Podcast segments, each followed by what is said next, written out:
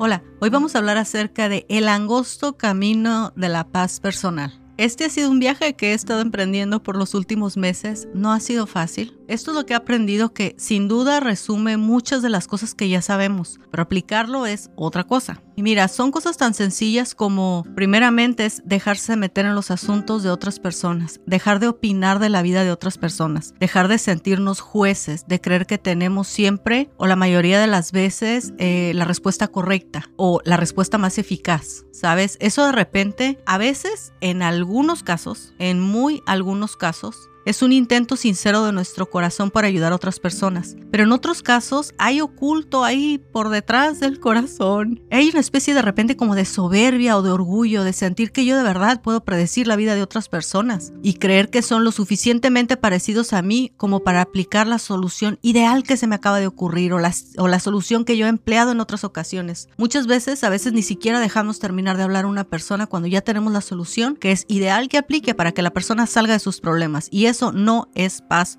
para nosotros. Como lo he comentado en otros episodios, yo creo en Dios, yo creo en el Señor, entonces para mí es orar, es pedirle, Señor, te pido por favor que ayudes a esta persona que salga de este problema o que le des sabiduría para que salga de este problema o para que entienda la solución o para que aprenda a dejar ir y en el nombre de Jesús, amén. Pero mucha parte de nuestra paz personal tiene que ver con dejarnos de meter en la vida de otras personas y lo entiendo. A veces amamos demasiado a las personas y las queremos ayudar. A veces somos empáticos y necesitamos, ¿sabes? Sabemos cómo se está sintiendo la gente y queremos echar la mano. Pero bueno, en México decimos echar la mano para decir ayudar, ¿no? Ayudar sin una formalidad, sino simplemente hacerlo con una practicidad. A eso nos referimos los mexicanos cuando hablamos de echar la mano. Pero hay que entender que si buscas tu paz personal, si estás trabajando para tener paz, hay que dejar de meterse en los asuntos de los demás. Hay que dejar de repente también de ser el héroe de las historias de los demás o el héroe de tu propia historia. Eh, por ejemplo, ah, cuando alguien te pide que le hagas un favor pero realmente no lo quieres hacer, entonces tomar el valor de decir que no, hacernos responsables de nuestras decisiones y decir que no, dejar de trabajar de repente por esa aprobación o ese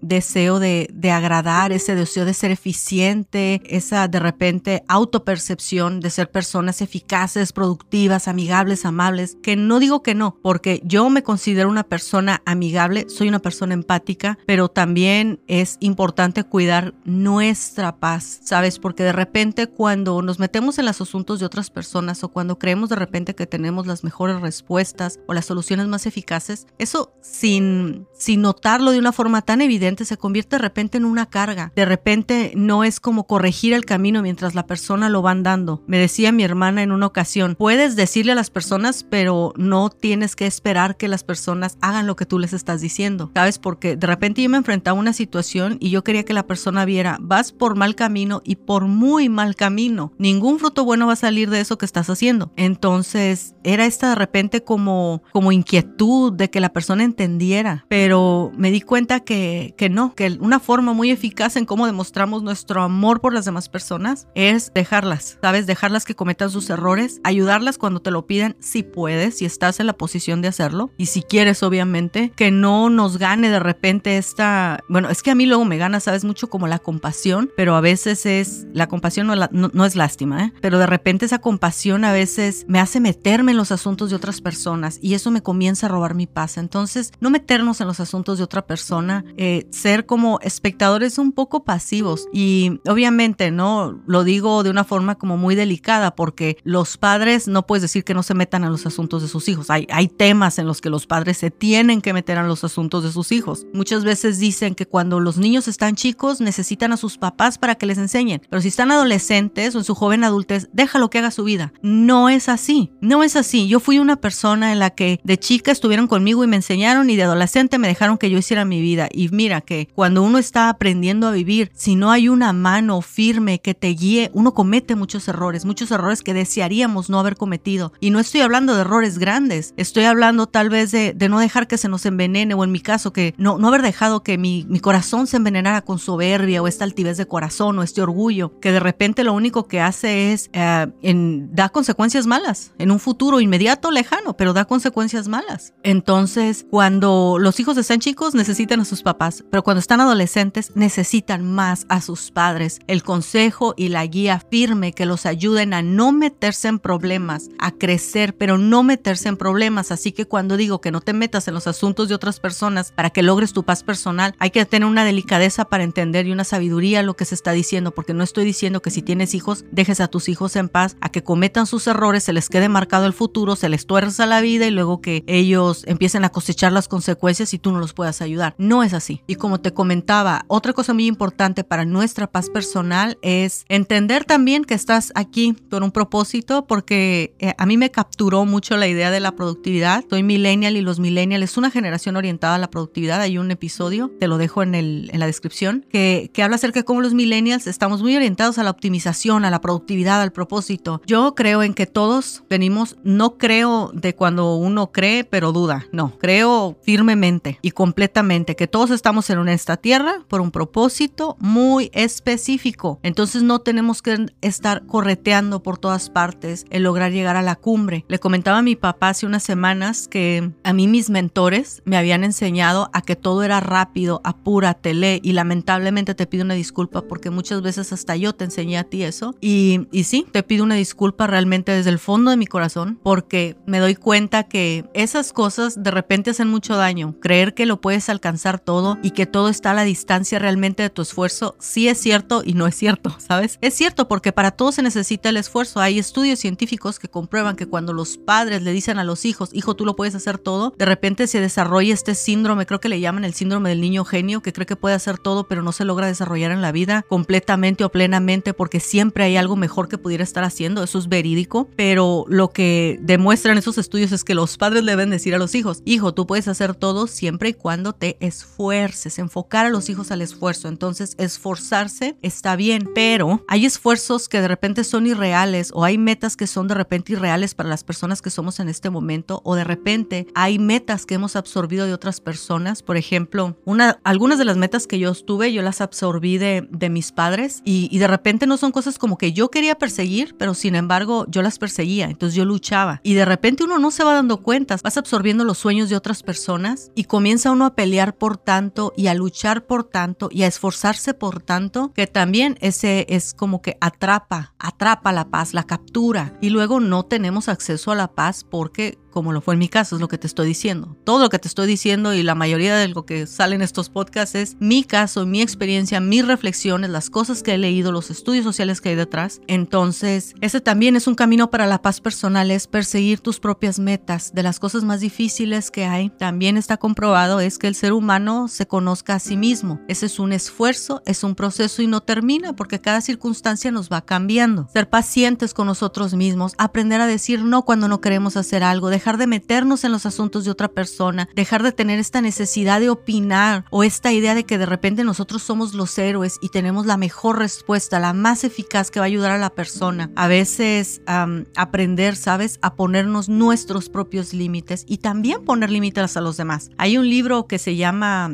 eh, Límites, si no recuerdo se llama Límites y es del doctor Henry Cloud, Cloud como nube en inglés. Entonces, digo, si te interesa poner límites, él tiene libros acerca de poner límites. De repente aprender a poner límites, aceptar que de repente en, en tanto en los esfuerzos, como te comentaba mis mentores, a mí me enseñaron que la vida era rápido, aquí ahora, ultra productividad, apúrate, alcanza esta meta, logra esto, logra aquello. Y de repente me di cuenta que hubo un punto, sucedió en el año pasado, yo creo que fue como noviembre, me di cuenta de que estaba de repente en este embudo donde era todo apúrate, todo rápido y apúrate a ser la versión que tú quieres ser. Sí creo que uno debe trabajar por ser la mejor versión de uno mismo, pero ya no creo tanto en el apúrate, ¿eh? o sea, de repente la vida ya va demasiado rápido como para apúrate, apúrate a ser quien tú quieres ser. Cuando realmente la vida, hay una frase célebre que dice, la vida se ven instantes, entonces la vida son momentos presentes y el mayor reto es aprender a disfrutar este momento, aprender a disfrutar nuestra vida con las metas que nosotros realmente queremos a nuestro tamaño, aprender a discernir entre los deseos de otras personas, los deseos que nos inculcaron, incluso con amor, ¿sabes? No tiene que ser una imposición. A veces los deseos que nos inculcaron con amor o las metas que nosotros absorbimos de otras personas por amor, por ideal, por admirarlas, ¿sabes? Tratar de, de encontrar tu medida, respetar los límites de los demás, tú ponerte tus propios límites, aprender a poner límites a otras personas, no decir que sí cuando quieras decir que no, no pelear por todas las cosas como si el lugar que alcanzaras fuera eterno. No es así, la vida va rápido, cada día cambiamos tan solo porque cada día nos hacemos mayores, cada día cambiamos. Y para mí el camino de la paz personal es justamente eso, aprender que estás aquí por un propósito muy específico, que no necesitas andar por todas partes para alcanzarlo, no. Yo lo que hice fue preguntarle al Señor, Señor, ¿cuál es mi propósito? En nombre de Jesús, guíame por favor, amén. Y también estar dispuesto a renunciar, a renunciar a cosas que de repente te gustan, pero no son buenas para ti. Pero el camino de la paz personal tiene que ver principalmente con dejarnos de meter en la vida de otras personas para opinar, para juzgar, para criticar, para hacer chisme, aceptar que tenemos límites, tenemos límites en tiempo y espacio, tenemos límites de nuestras capacidades humanas y también encontrar contentamiento con lo que tenemos ahorita. Una vez escuché a una psicóloga hablando, se llama Jill Sainz, y ella decía que ella hubo un tiempo que por un año ella no pudo caminar. Tuvo un accidente y fueron quemaduras, si mal no recuerdo, y dijo que por un año ella no podía caminar y que ahora ella ya podía caminar, podía bailar y todo, y ella está contenta y agradecida por todo lo que tiene ahora. Y entre las cosas que ella mencionaba decía, si te puedes mover, puedes pensar. Ah, no recuerdo si dijo, si, si tenías a quien amar, ya tienes mucho por lo cual estar agradecido. Entonces, aprender a vivir con contentamiento.